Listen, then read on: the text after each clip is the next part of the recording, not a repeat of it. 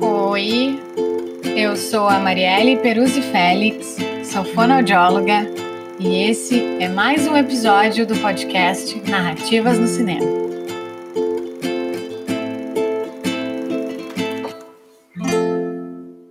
Hoje eu vou ler o meu texto Pai e Encontros, que eu faço relação com o filme Dromedário no Asfalto.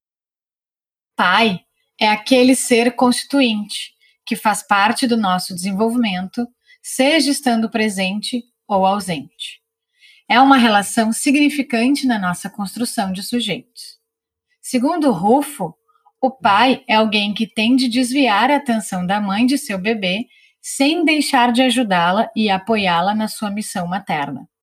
Alguém que tem de estar presente desde o começo.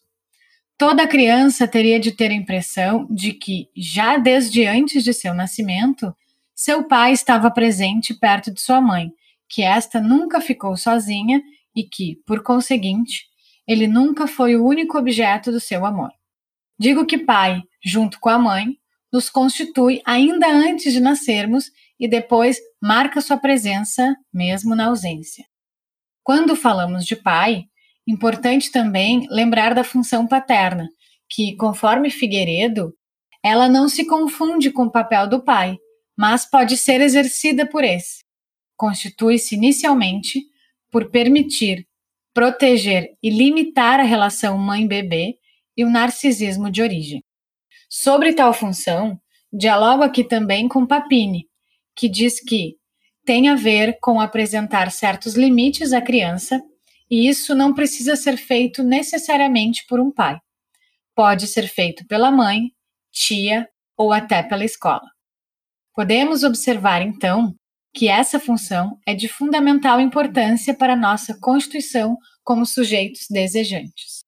Afeto esse que suscita escuta e olhar singular para seus significantes. Assisti novamente ao filme Dromedário no Asfalto que tem direção do querido Gilson Vargas, e dessa vez o filme capturou meu olhar de forma diferente. Se tu ainda não viu, te aviso que a partir daqui o texto contém spoilers. Os cenários do filme andante em estradas e diferentes locações me fizeram lembrar da minha infância na cidade de Lagoa Vermelha. Ao lembrar de infância, penso no meu pai e me reencontro com ele ao assistir a película. O filme traz a travessia de Pedro, que sai em busca de encontrar o seu pai após a morte de sua mãe. Ela lhe deixou uma carta pedindo para que o encontrasse, dizendo que o perdoavam. Pedro viaja do Brasil ao Uruguai, buscando também um encontro consigo mesmo. O filme fala de afetos, traz silêncios e, como o personagem mesmo diz, quanto mais em silêncio ele fica, mais em silêncio ele quer ficar e até estranha quando escuta sua voz. Voz, identidade, falar e escutar. Voz e silêncio, tão presentes nas relações de pais e filhos. O não dito que já enuncia. Escutar a sua voz e a de seu pai. Origens e laços. É a viagem que o espectador realiza ao percorrer os caminhos com Pedro, que vivencia encontros internos com outros sujeitos e com seu pai, a deriva. Relações de pais e filhos falam também sobre tempo, de estar junto, de não os ter, de não saber quem são, de convívio ou de falta. Em Dromedário no Asfalto, podemos observar os fragmentos das relações de Pedro com sua mãe, seu pai e em como ele se apresenta também com pessoas que encontra na sua trajetória andante. Em uma das cenas, enquanto caminha uma estrada, temos a narração de Pedro que diz: Quanto tempo é necessário para o tempo ter passado? Quanto tempo é necessário para o passado ter passado? Quanta distância ter passado para eu saber que está distante? Quanto tempo é necessário para eu levantar os olhos e te ver, mais uma vez? Distância e olhares, do pai, da mãe, dos sentimentos, de encontros e de si mesmo. Falando de passado, de tempo e de afetos, lembro que meu pai me ensinou a andar de bicicleta. Fazia sinal de positivo e sorria, cada vez que eu engatava umas pedaladas. Com ele, eu aprendi a gostar de ovo frito com chuleta, a contar piadas, me arriscar em pescarias, a acampar e a acreditar e lutar pelo que eu quero. Meu pai é aquele cara que gosta tanto de ver filmes que os assiste mais de uma vez, assim como eu. Também gosta de arriscar uns acordes no violão. Juntos jogamos conversa fora, sorrisos, histórias e abraços. Já passamos por diferentes momentos na nossa relação. Momentos felizes e difíceis. Já estivemos juntos, separados e distantes.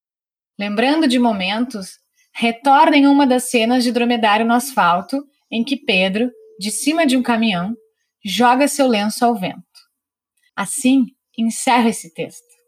Lenço, vento, tempo, ar, fluidez, idas e vindas, pais, mães, filhos, relacionamentos, chegadas, partidas, permanência, caminho, encontros.